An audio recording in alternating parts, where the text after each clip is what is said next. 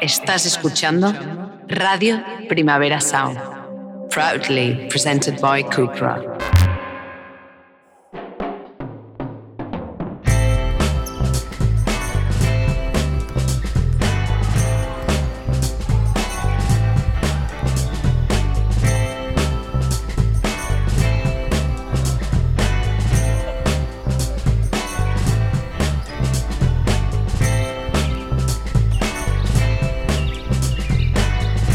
Flanús. Historias en estado nómada.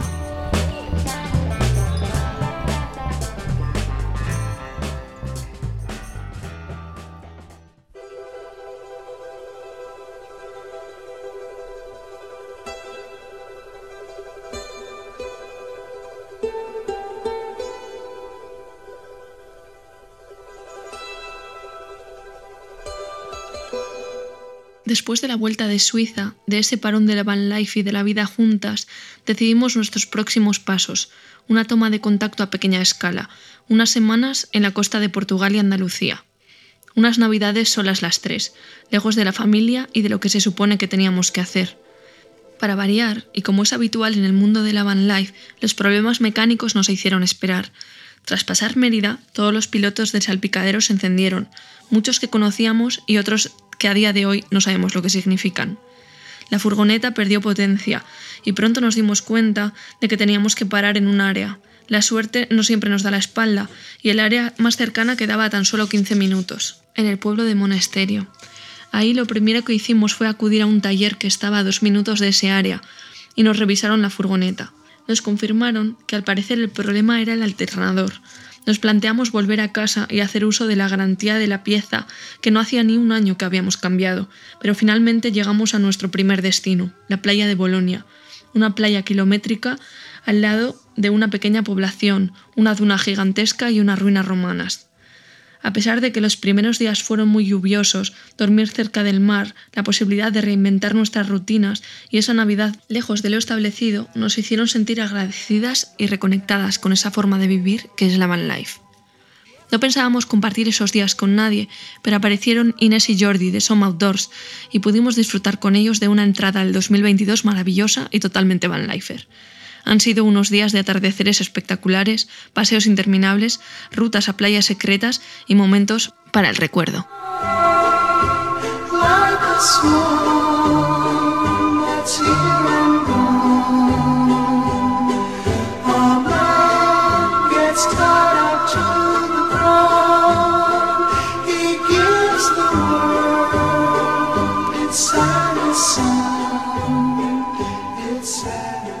Hola a todos, bienvenidos a un nuevo episodio de Flaneuse, Historias, en, estado, nómada.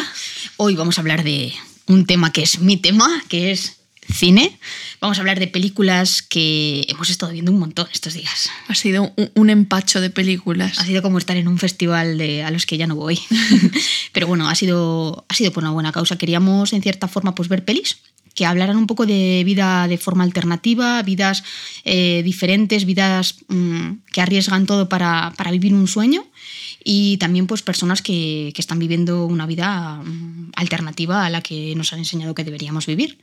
Hemos seleccionado algunas, eh, son diferentes, algunas son recomendadas por vosotros o por vosotras que nos escucháis o nos seguís en, en las redes sociales, otras ya las habíamos visto. Eh, y otras las hemos revisto y requete visto. Y bueno, mm, la verdad es que ha cambiado también, es muy importante ver la visión que teníamos, por ejemplo, de hacia rutas salvajes. o de, Capitán Fantastic. Y de cómo la vemos ahora, ¿no? Exacto. Es interesante porque, bueno, vivida una vida que ya no es tan tradicional la nuestra, se hace como bastante importante esa autocrítica de casi de cuando nosotras veíamos estas películas. Cuando ya estás inserto en, este cambio, hay cosas que te, que te, llaman la atención y dices, mmm, esto igual no me chirría un poco. Sí, pero bueno, yo creo que para, para empezar casi por el final, podemos decir que eh, son películas muy diferentes. Hemos seleccionado seis. Creemos que, bueno, que hay miles y bueno, pues seguramente en nuestras redes sociales os dejaremos muchísimas más. Además, cualquier persona que nos venga a preguntar sobre películas, sobre literatura o sobre cualquier tipo de manifestación o de expresión artística que tenga que ver con formas de vida alternativa se va a encontrar siempre con nuestros brazos abiertos para, para recomendaciones.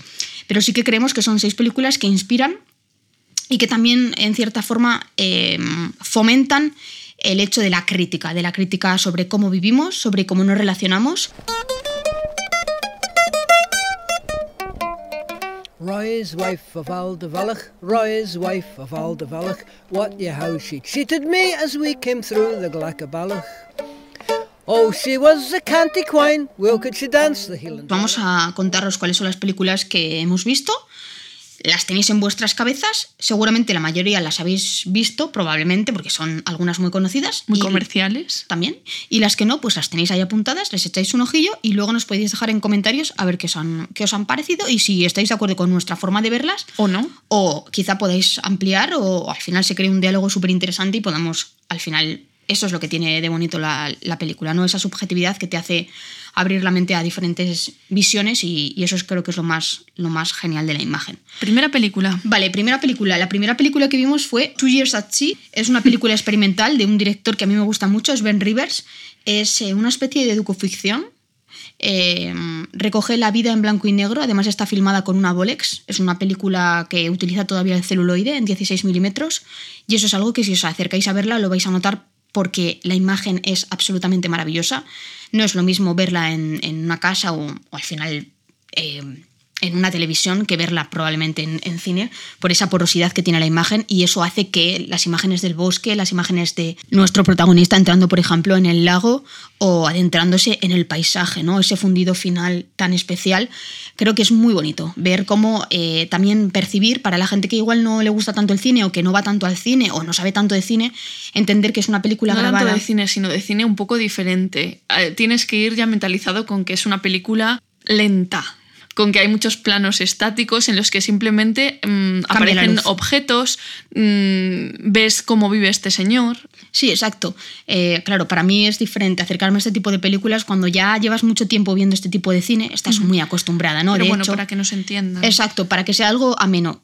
Para que alguien quiera acercarse a ver esta película, que es una película que dura una hora y media más o menos, vamos a ver cómo transcurre la existencia de un hombre que ha estado dos años en el mar y que al final de su vida, porque es una persona anciana o bastante ya madura, madura, digamos, está viviendo como quiere vivir. Es alejado de toda civilización, en las Highlands escocesas, eh, viviendo en una casa que tiene llena de chatarra, viviendo como con un hornillo, algo bastante típico también que compartimos esos objetos en la wildlife, teniendo una ducha un poco precaria, en el sentido de con una manguera y, una, no sé cómo llamarlo, una especie de ducha, pues eso, con, hmm. con cuatro agujericos. Y es interesante, porque lo más interesante de esto es ver que al final es la historia, el relato de un hombre que se pasó dos años navegando, trabajando muy duro, para conseguir estar ahora viviendo como quiere vivir. Muy apegado al paisaje, donde en la película tiene una gran importancia, tiene una gran importancia los cambios de luz. Eso es algo que quería comentar antes, ¿no? que para alguien que no se acerca habitualmente al cine eh, de 16 milímetros o al cine en general, ver la porosidad de la imagen es algo que se percibe y es muy bonito verlo, porque con un cambio simplemente de luz ya estás percibiendo que el paisaje es algo que cambia continuamente. ¿no? Entonces, es una película muy poética, porque habla de la luz al final y habla del movimiento y habla de, como tú decías, de planos muy estáticos donde somos conscientes de que el tiempo está pasando.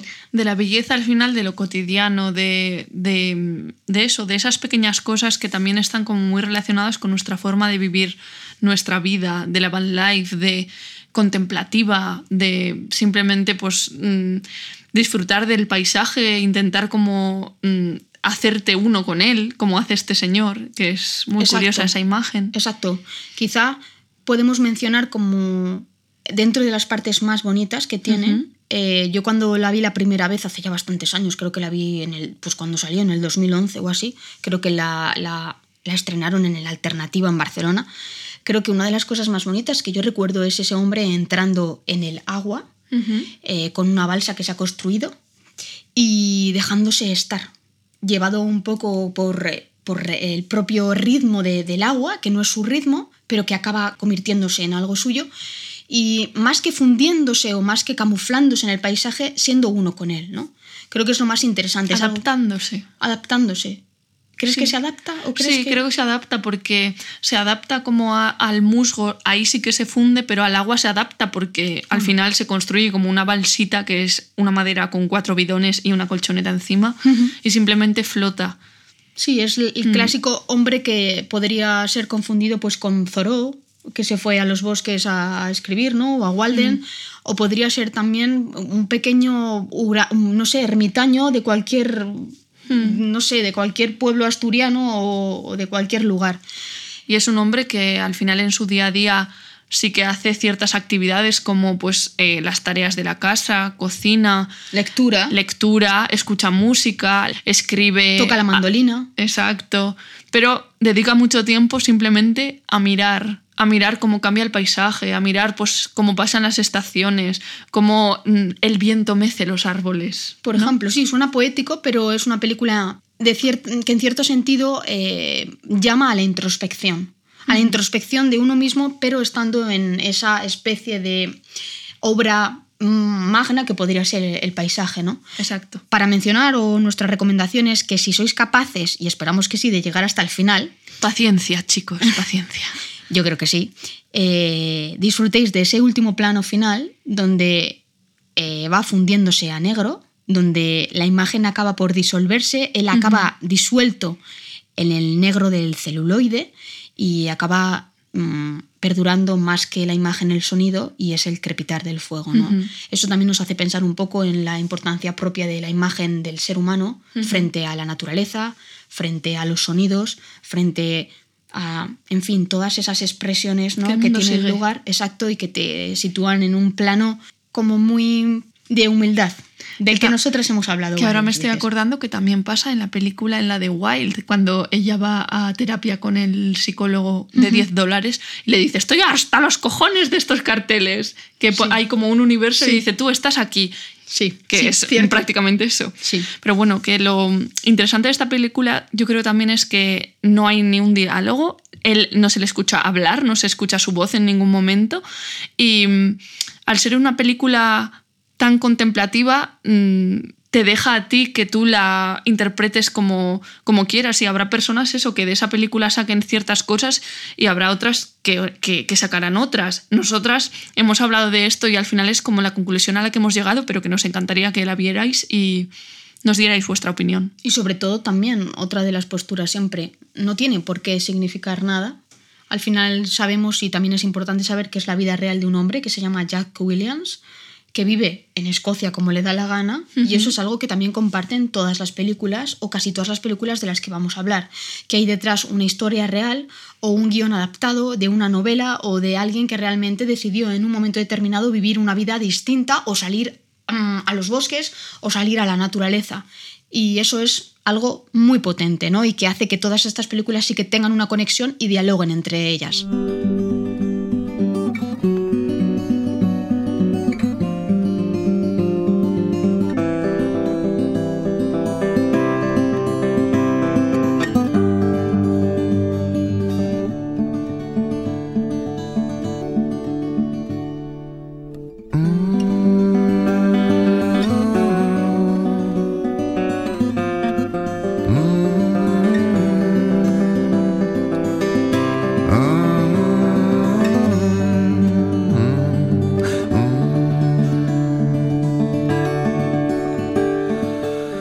Y la siguiente película adaptada de unas de un libro, de unas memorias o de unas vivencias es Into the Wild. Es una película también arquetípica, recomendadísima dentro de lo que es el mundo de la van life, dentro de lo que es De el la vivir- no van life. de lo que es el mundo a vivir alternativo, de esas personas que queremos dejarlo todo y mandarlo a tomar por saco y al final, pues como, ¿qué, qué, qué pasa aquí? ¿Qué, qué esta película? que Para quien no la haya visto dirá.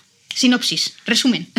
Pues bueno, esta película cuenta la historia de un joven que se llama Christopher McCandless, que le, bueno, rompe también hasta con su nombre y se auto llama eh, Alexander Supertramp. Y bueno, acaba la carrera, eh, tiene una familia adinerada, sus padres, bueno, tienen movidas varias en casa, siempre, pues, eh, bueno, en fin, eh, cosas que hay en todas las familias. Pero bueno, que él al final estudia ciencias políticas, política además como de países africanos, de zonas de conflicto y está un poco... De eso yo ni me he enterado. Pues sí, yo sí. Y eso que me leí el libro, ¿eh? Y Yo lo he también. regalado varias veces. Yo pero- también. Madre de Dios. Bueno, Ya y, ¿eh? y, mm, y al final, bueno, eso yo creo que le hace ver un poco eh, el mundo en el que vive, el, el no encajar como en ese mundo. Sus padres cuando se gradúa de la universidad le quieren regalar un coche porque el que tiene es uno de segunda mano muy viejo y a ellos les parece pues que su hijo tiene que ir con un coche pues último modelo. Iba a ir a Harvard, creo. Sí, bueno, ha sacado unas notazas. Te y- pagaremos la universidad en Harvard. Todo lo Toma que tú quieras. 24.000 euros y te ayudaremos Sí. con tu fondo de estudiantil. Todo, todo, todo. todo, todo, todo. Qué dinero. Pues bueno, está en, en otro mundo. Él al final aborrece un poco todo lo que es la sociedad americana. A mí me el gustaría consumismo. aborrecerlo también y quemar dinero. Pues sí. Es una de las críticas que le hacemos. No, al final lo que estás contando, ¿no? Es una persona que lo ha tenido todo, que ha tenido una gran educación, que lee a los más grandes hombres. Hombres. hombres, porque no lee a ninguna mujer.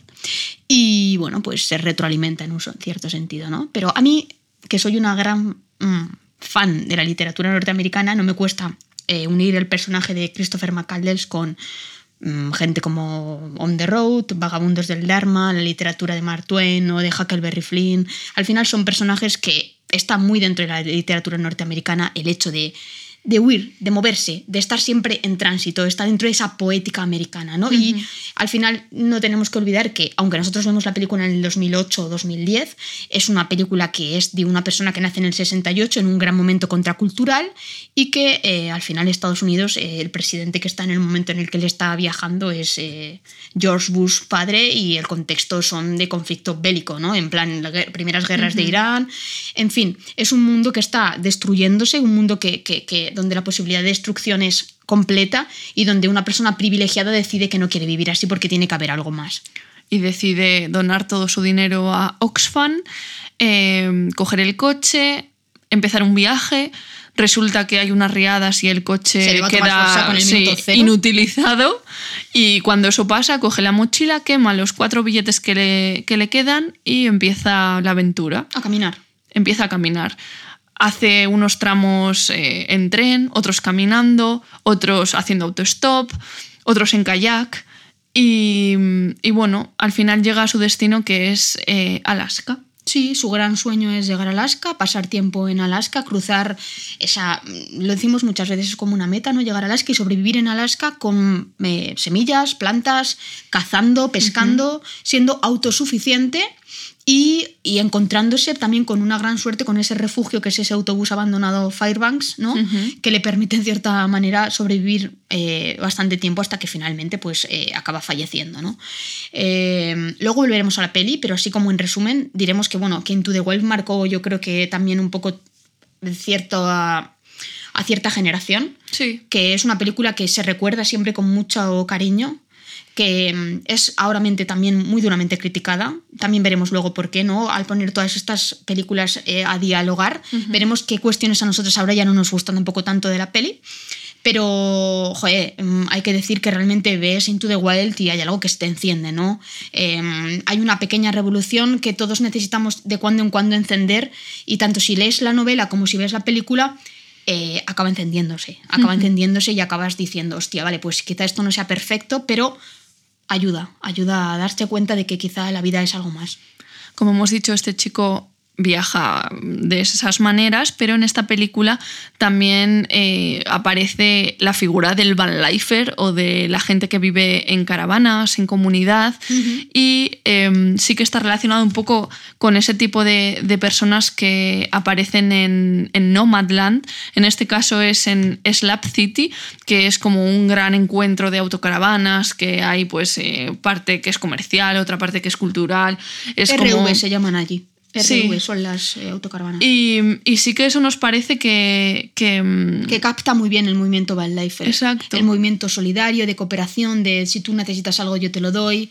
El de personas que sí que el viven. ayudar, el- Exacto, el de personas que viven un poco al margen de, de- de lo que de lo que está establecido, ¿no? Personas que han abandonado la tranquilidad o el privilegio de una casa, de una vida, de un matrimonio, de unos hijos y que se han lanzado en cierta manera a vivir de una manera completamente Y que distinta. atosaran al final, pues ese tranquilidad, naturaleza, tiempo, ser dueños de su tiempo al final.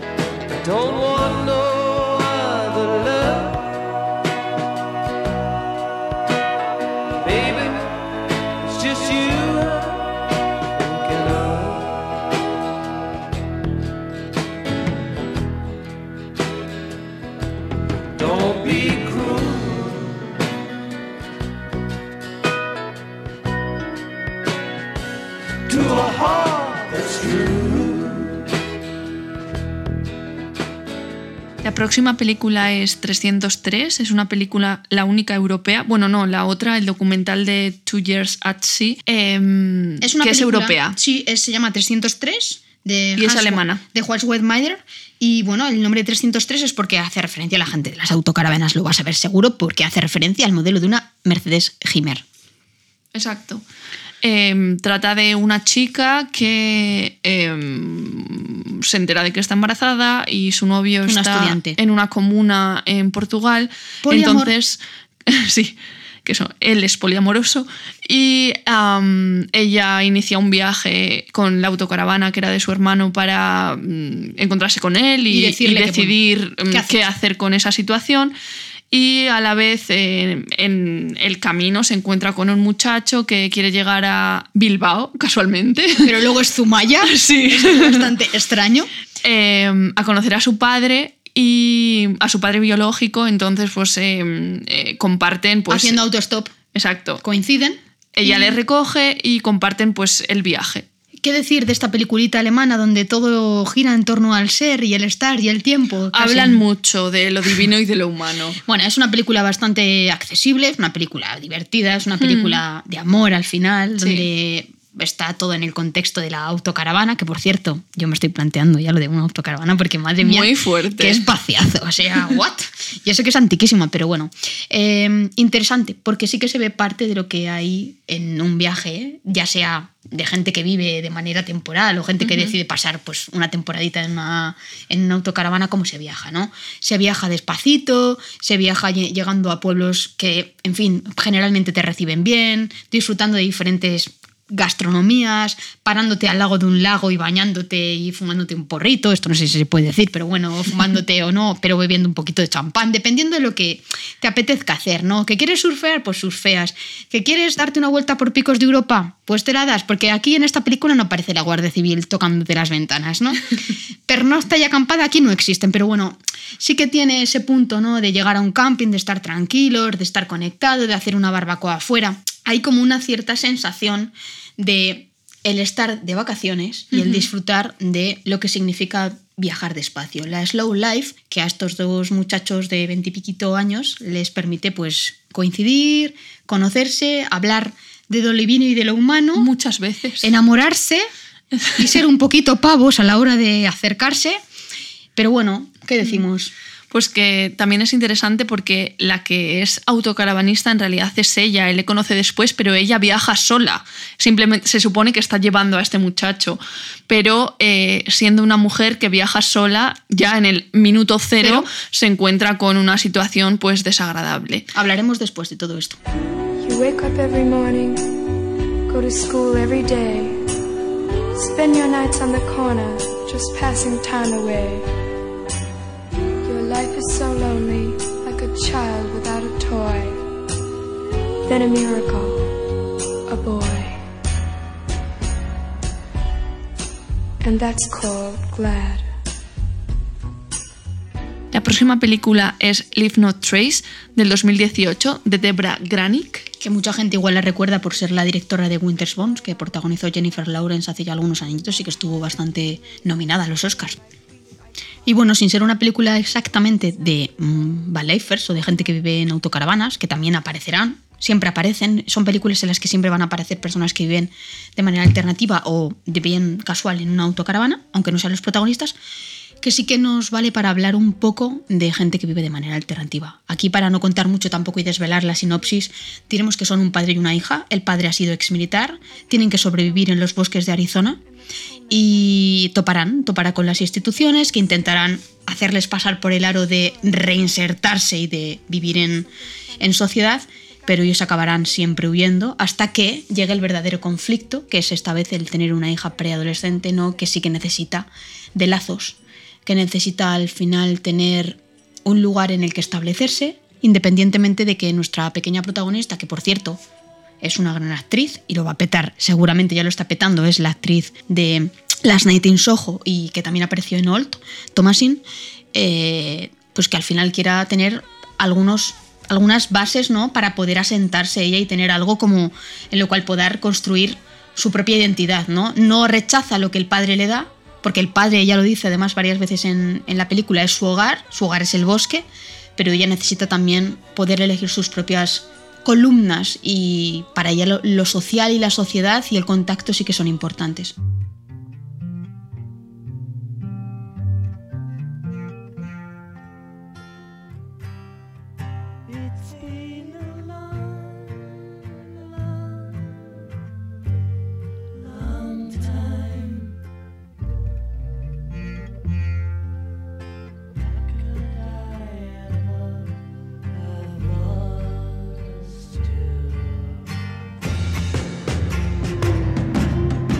Siguiente película es Wild, que mm, la verdad es que yo la había visto, no Yo me no. acordaba muy bien, Débora no. Que se ha muerto el director hace nada. Es verdad, que Manuel. es el director de... Joder, pues de tantas cosas que nos han Ah, de. Sharp Objects, que la recomendamos muchísimo. De Café Floré, de Big Little Lies. También. O sea, es un director que, que nos ha gustado, que, Mm. que nos da mucha pena. Además, ha muerto muy joven. Bueno, vas a decir tú el nombre de, de la actriz porque nunca me sale. Reynolds Witherspoon. Bueno, Witherspoon. eh, la rubita está, la de una rubia muy legal y la de Big Little Lies y bueno, muchas otras cosas y la de Johnny Cash. también. Ay, por favor, qué peliculón. Bueno, Cántame algo. calla. que mm, eh, la película cuenta la historia de ella. Qué llorera. Yo Sí. no la había visto y lo he pasado súper mal. Sí, al fin, además también hemos hablado de esto, pero el director utiliza un recurso que en Sub Objects lo utiliza igual como el del flashback, el de los recuerdos, para ir como desengranando un poco por qué todo. La narración. Sí, todo empieza como. Por favor, que ya son muchos años. que todo empieza con, con esta chica que empieza un viaje, eh, No, una empieza ruta. todo porque alguien le mete un dedo en la boca. Eso hay que decirlo. Bueno, empieza un viaje con una mochila que ni siquiera puede levantar para hacer toda la ruta eh, pacífica de Estados Unidos. La cresta del Pacífico. Exacto. que son bu- 4.000 4.000, kilómetros y algo. 4.060 y Una barbaridad. Y bueno, lo quiere hacer eh, a Caminando. pie por la montaña. Entonces, bueno, ella planea la ruta sin tener ninguna experiencia porque al final, eh, por cosas que le han sucedido en la vida, eh, necesita, necesita. como, yo creo que es algo como, como un... Lo hablábamos, ¿no? O lo hablaremos también, ¿no? Sí. Que hay veces que, no también hay que decir, no te preocupes, es una adaptación también, que esto es muy importante, es una eh, novela autobiográfica de la propia Cheryl Strait que eh, la escribió y se adaptó. Y creo que es algo muy importante lo que decíamos antes, que son películas que tienen una pequeña revolución que hace que mucha gente se sienta que les inspiran. Igual no te vas a coger y te vas a hacer el camino de Santiago, ¿vale? Pero igual vas a empezar a caminar. Yo hoy me he descargado una guía para hacer el GR11, que es la ruta que va desde Fuenterrabía al Cabo de Creo. Me quedo loca. Por todos los Pirineos. Mis padres lo hicieron y bueno, ¿por qué no? No, lo hemos hablado estos días. Sí, que- el, hacer algo más mm, de físico, mochila, de, mochila, de- de no llevar peso. la furgoneta. Porque a la gente le gusta sufrir, llevar peso encima, que se te hagan unas llagas en los pies que no puedas ni caminar. y a ¿Por otros no les gusta ni hacer un trekking. Pero ¿por qué? No es cierto. ¿Pero por qué? Porque a veces yo creo que lo importante de todo esto es que te sales de tu espacio de confort. Ya sea por el motivo de, de, de Ryan Witherspoon. Penitencia es la palabra que no me salía. Que ella lo hace como una penitencia porque ha Pues tenido no un pasado un poco. Yo sí. Porque le meten un dedo en la boca y se Joder. siente mal. Es que no es por eso, ¿no? Sí, porque al final eh, su madre eh, tiene una enfermedad. Laura Dern es inmensa siempre. Te amo, Laura Dern. Todo lo que haces me encantas. Me encantas, Laura Dern.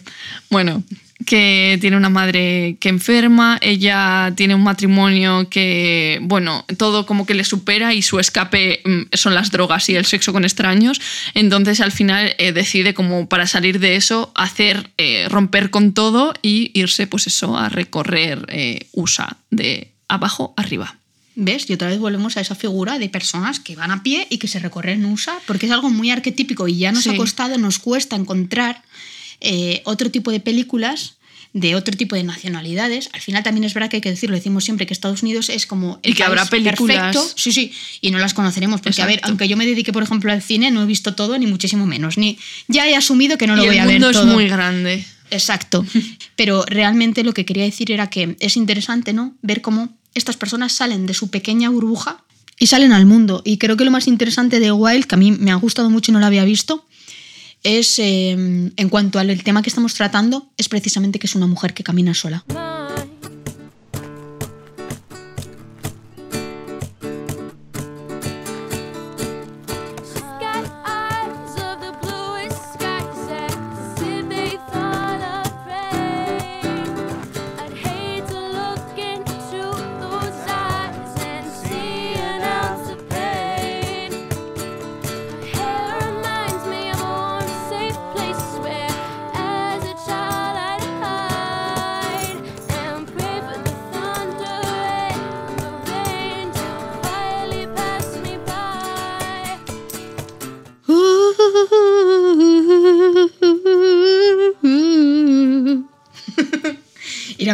Cara de ya estás cantando otra vez en nuestro podcast. Bueno, ¿cuál toca? Captain Fantastic.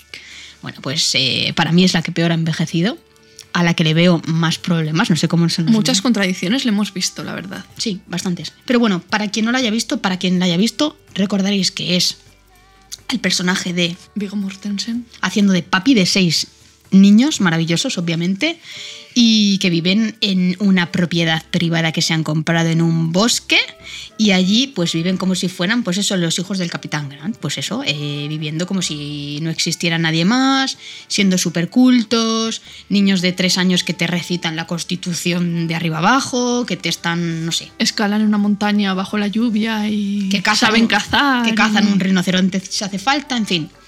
Eh, y también, como en Leave No Trace, es eh, al final la lucha entre una persona que quiere vivir al margen y que quiere educar a sus hijos al margen de, de la sociedad, que acaba topándose pues, con el deseo de la familia materna ¿no? de, de querer encauzar a los hijos. I'm sitting in the railway station, got a ticket for my destination. Mm. On a tour of one night stands, my suitcase and guitar in hand, and every stop is neatly planned for a poet and a one man band.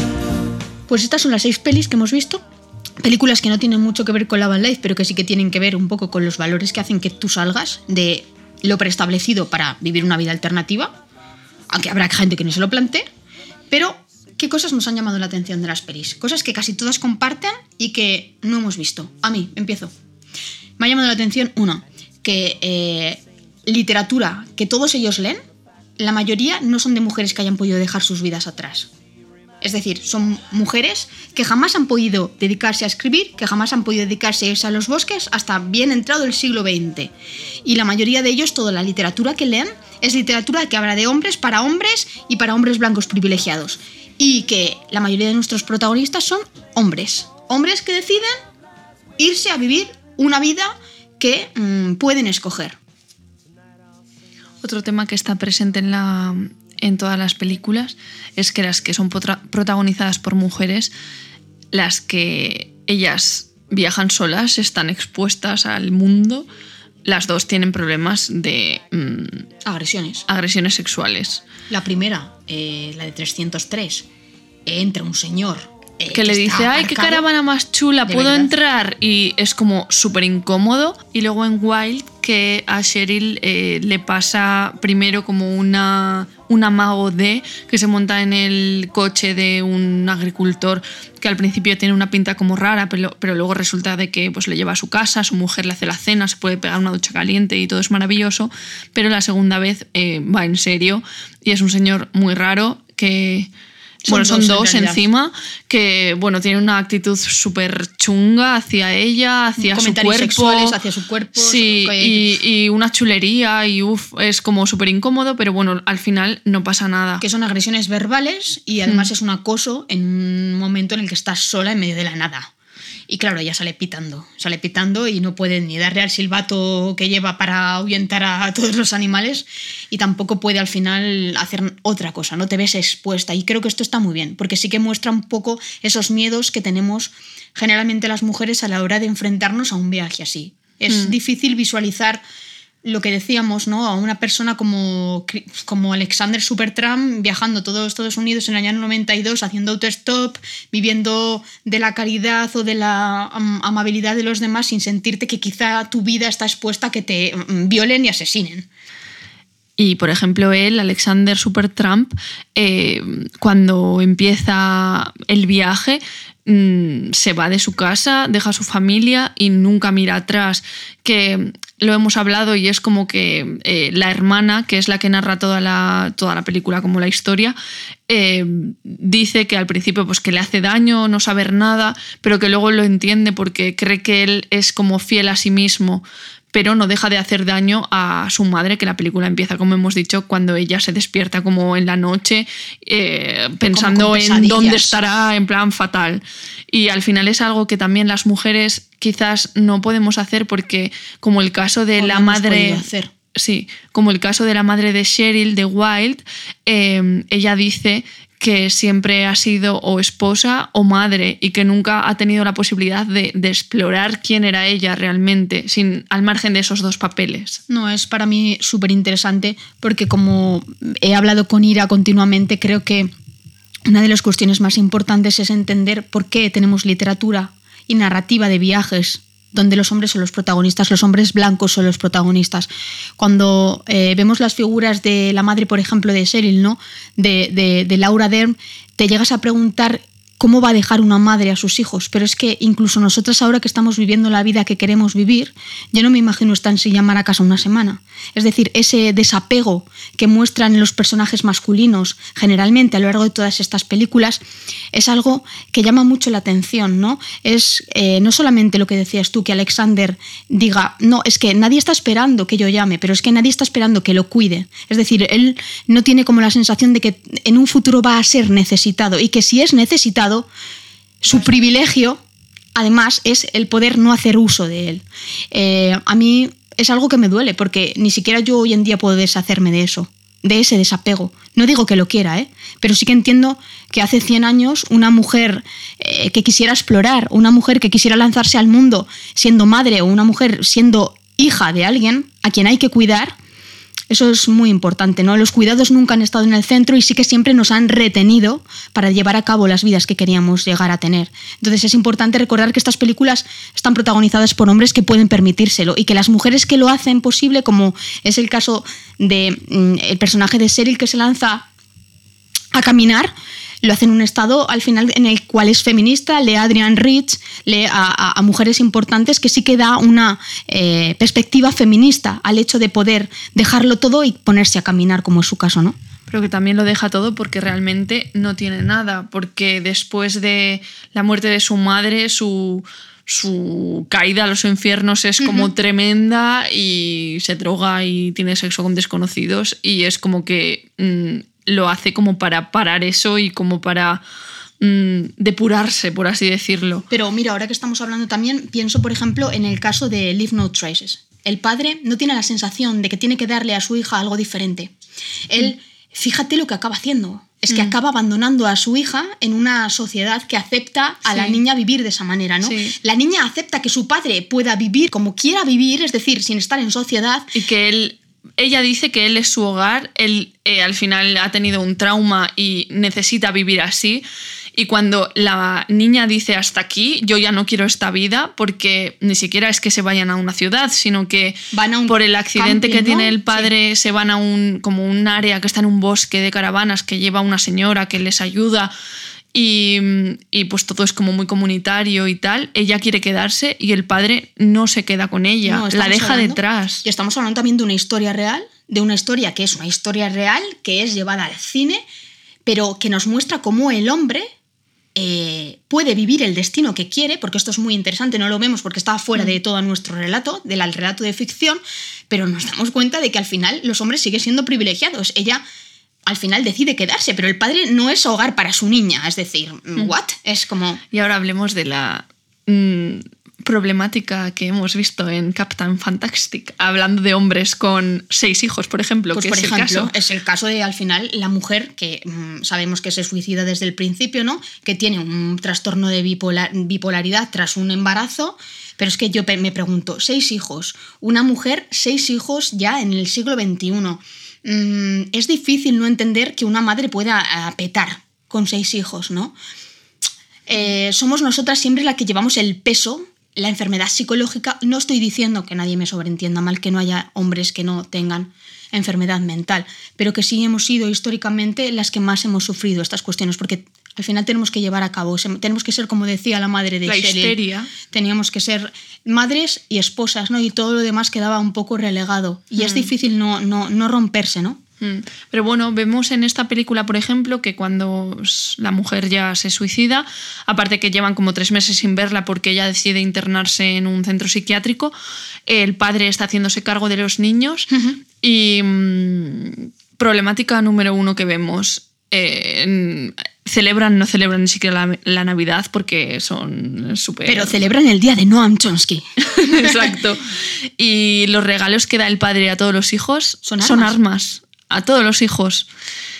un inciso y el comienzo de la película es casi un rito de paso que Sí. tiene muchas culturas eh, que es eh, De ser niño a de ser niño a hombre. ser hombre pero matando un animal Hmm. eso es algo que, que ya sinceramente eh, una persona que se quiere salir del sistema es como que llama un poco la atención no no estás A dentro ver, del- no tiene por qué. Quiero decir, ah, que que te quieras salir del sistema no quiere decir que tengas que dejar de comer carne y que respetes a los animales. Creo que en muchas culturas eso se da, que lo hacen, pero que también esos animales les alimentan. sí pero es el- como en, en- en- Pero es un rito de iniciación, no va a ser un. Al final, lo que te quiero decir es que si tú quieres ser realmente alternativo y quieres salirte del sistema, ¿por qué eh, reandar los pasos de algo que sabes que no es bueno? Que y que está como hiper obsoleto. y que está muy obsoleto, ¿no? Que es decir, que un hombre tenga que hacerse hombre porque mate a un animal y se coma su corazón, es Mm. algo que ya deja de ser como entendible en el contexto del siglo XX o del siglo XXI. Es algo que sin duda llama la atención, ¿no? Sí. Y luego, bueno, ellos cuando eh, deciden ir al funeral de la madre,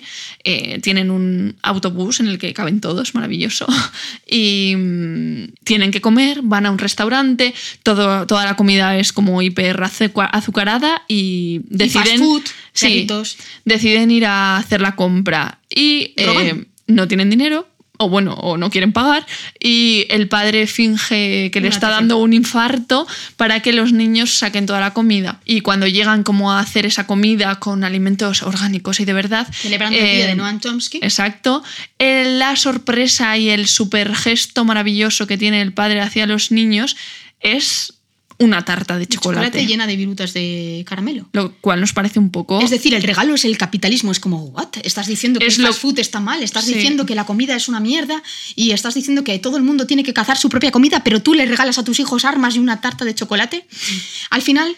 Es una contradicción dentro de una contradicción y esto también lo hemos hablado nosotras. Es muy difícil salirse del sistema, pero en una película en la cual se hace tanto hincapié en lo que no te gusta como padre, como educador de tus hijos, de lo que le estás intentando proteger a tus hijos, que realmente les premies con eso, es algo que al final te hace estallar un poco la cabeza, ¿no? Quizá lo más interesante a la hora de abordar estas películas, de abordar películas que hablan de educaciones alternativas, de gente que vive fuera de la sociedad, que intenta vivir fuera de la sociedad, porque como hemos comprobado no es posible o no es del todo posible, a no ser que seas Alexander Supertramp, que se va al quinto pino de, Al- de Alaska, O o, el padre de la chica de Leave Not Trace. o el protagonista de Two Years at Sea, que al final acaba viviendo solo, pero porque son sus propiedades. Es curioso, hay que diferenciar. Quien puede comprarse una propiedad privada y vivir en ella y que se la apele el mundo entero, pero tiene recursos para vivir así, o quien, como eh, Alexander Supertramp, es también un privilegiado que decide irse a la aventura y acaba muriendo. A mí lo que sí que realmente me gustaría decir es que viviendo la vida que vivimos nosotras dos, la vida de la que hemos hablado, de la que hemos reflexionado de manera continua, y cuando vemos estas expresiones artísticas como películas o cine que intentan eh, recopilar estas vivencias, la contradicción es inherente, porque nuestro sistema es contradictorio. Eh, no puedes, por ejemplo, como en Capitán Fantastic, mo- mostrar eh, una cena donde los niños te están pidiendo beber vino y tú dices que sí, que es que en muchas culturas el vino es algo que se da. Y a mí me ha pasado misma que mi abuelo me daba vino con gaseosa, incluso vino con 7 u 8 años, cuando íbamos a celebrar las campas en Olarizu. Y luego, para demostrar que eh, eso no está mal y que mm, hay algo que eh, dentro de la sociedad lo completa, es el hecho de que los niños, sus cuñados, estén matando gente en un juego tipo Tekken en la PlayStation o en el Xbox. Es decir, que son dos imágenes que funcionan como si fueran una imagen es la cara y la cruz, que no es real, que las dos forman parte de lo mismo. Todos están dentro del sistema, el sistema es contradictorio, por más que tú intentes decir que hay muchas maneras de educar y que todo es relativo y que eh, lo que está bien aquí o lo que está mal en otros sitios no, lo importante es ver cómo realmente todas estas contradicciones funcionan para seguir atándonos, tanto si es porque tú decides vivir tú, mm, en la manera en la que tú quieres vivir o porque eres consciente de esas contradicciones. Al final acabas siendo regurgitado por el sistema, ¿no? Y una de las cuestiones casi más importantes de mm, todas estas mm, películas que hemos visto es que sale mal. Es que el mensaje que te mandan es que sale mal. O bien te mueres porque confundes unas vallas o bueno, porque te mueres de inanición, o sale mal porque te acabas cortando el pelo como los niños de Capitán Fantástico se cortan el pelo y acaban entrando y teniendo una escuela eh, normal y corriente porque el autobús llega a su casa, o sale mal porque, en fin, mm, sale realmente mal. Sí, a ver, en- al final es como en Capitán Fantastic, por ejemplo, como un término medio, porque al final, al vivir tan aislados, se dan cuenta de que eh, saben mucho en la teoría, pero que luego en la práctica no, no- no- ni siquiera se relacionan con personas que no son sus hermanos y su padre. Pero sí que al final eso, lo de que él se vaya a la universidad, bueno, él al final no se va a la universidad, No, él se va. va a, a África, a Namibia. a Namibia. Pero la cuestión es que lo que a mí más me llama la atención, que quizás sea lo más importante, es que sabemos que existen estas contradicciones. Hmm. Sabemos que nada es perfecto, sabemos que esta gente es privilegiada, sabemos que no hay mujeres. Pero, que es nuestro caso, que nosotras intentamos vivir en una furgoneta, vivir al margen, pero es que hay ciertas cosas que, que, que tienes que hacer y que, y que necesitas. Que tienes que Podrías no hacerlo, pero al final pues tienes una seguridad social, pues vas a hacer uso de ella. Y que tienes al final también que pasar por el aro en ciertas cosas. Tú decides cuál es tu demonio. Tú decides a qué demonio te vendes, pero te acabas vendiendo.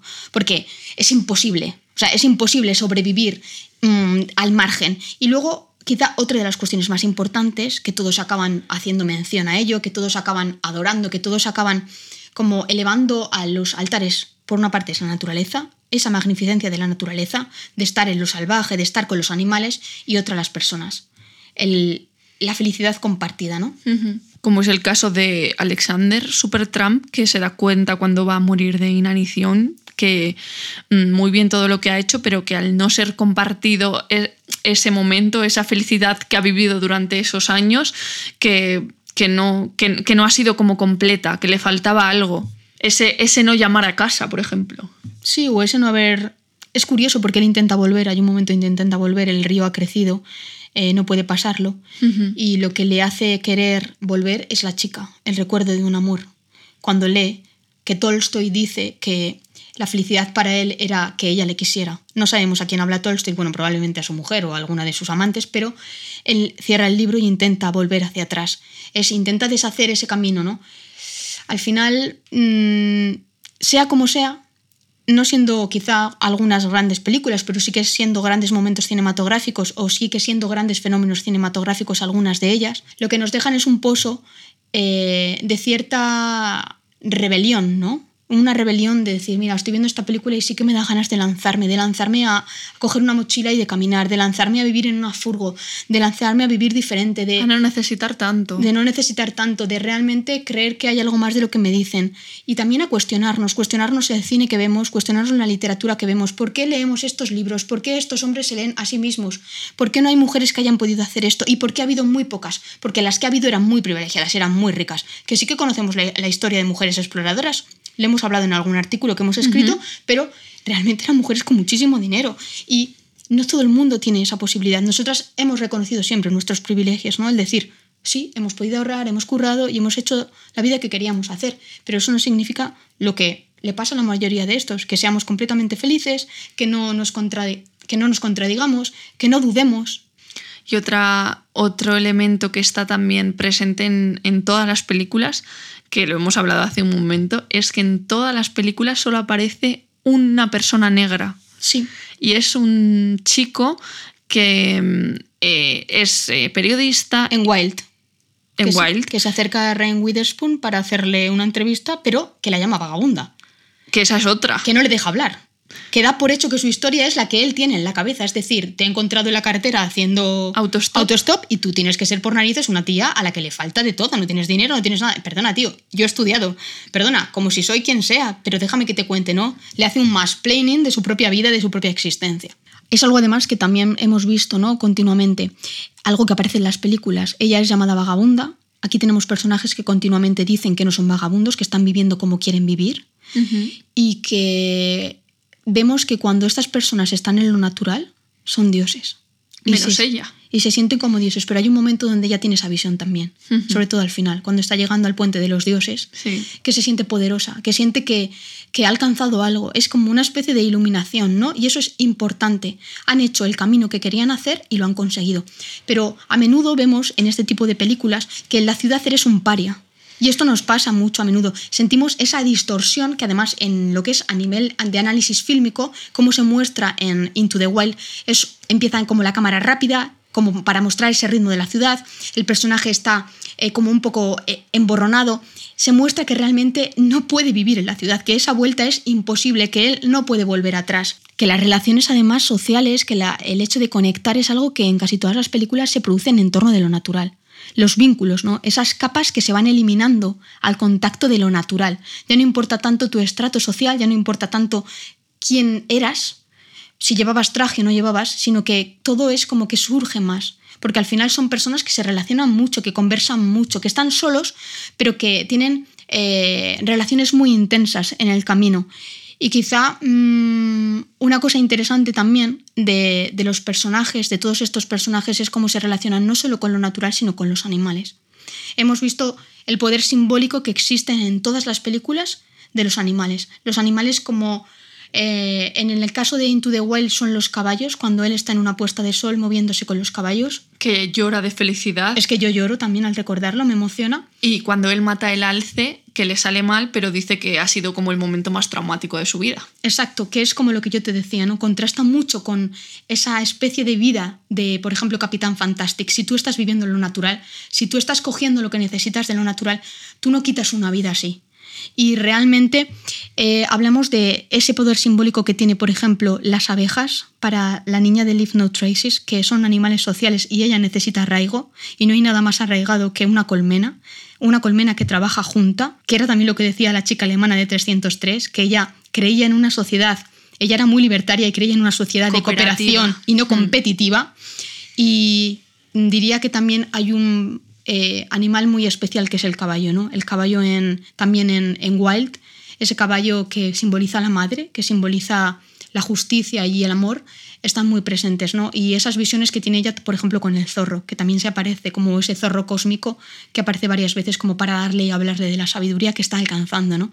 Creo que son momentos muy emotivos que a nosotras nos ha pasado. Tener visiones de los animales es algo que últimamente también nos motiva muchísimo, el poder ver diferente fauna, el estar en contacto con, con, con flora y fauna diferente es algo que también apreciamos y que está muy presente en estas películas y que es real.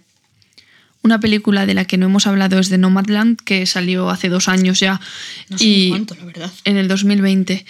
Y bueno, que hemos hablado de ella varias veces. Yo he escrito de ella también, creo que nos han preguntado en un montón de entrevistas. Pero bueno, en esta también es curioso porque la protagonista es una mujer y es una película que está dirigida también por una mujer. Por su- Pero lo que sí que echamos de menos son más mujeres, más mujeres que se lancen a vivir estas aventuras, a vivir diferente, a recorrer caminos, sea en vehículos, sea a patas, sea como sea. En caballos hace falta. Exacto. Porque existen, sabemos que existen, porque al final los que copan siempre las producciones y las direcciones y los relatos son los hombres. Y no vamos a hablar de las películas que, que ya hemos visto, porque son esas y hay una mirada crítica, la nuestra, pero sí que es verdad que nos gustaría poder observar, pues eso, eh, modos de vida alternativo donde exista esa perspectiva feminista que hemos echado de menos en algunas de ellas, ¿no? Y sobre todo que nos han hecho darnos cuenta que lo hemos tenido muy difícil, que hemos podido vivir ahora sí porque es el momento adecuado para poder hacerlo, que hace 20 años o 30 años no hubiera sido posible.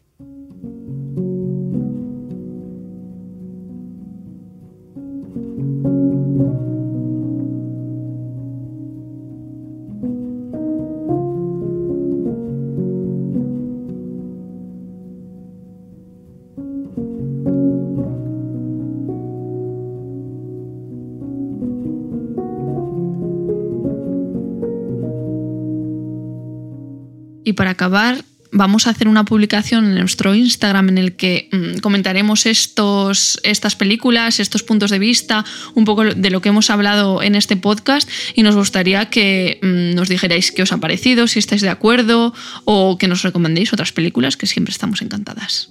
Muchísimas gracias. Y un saludo y hasta el próximo mes. Un besote.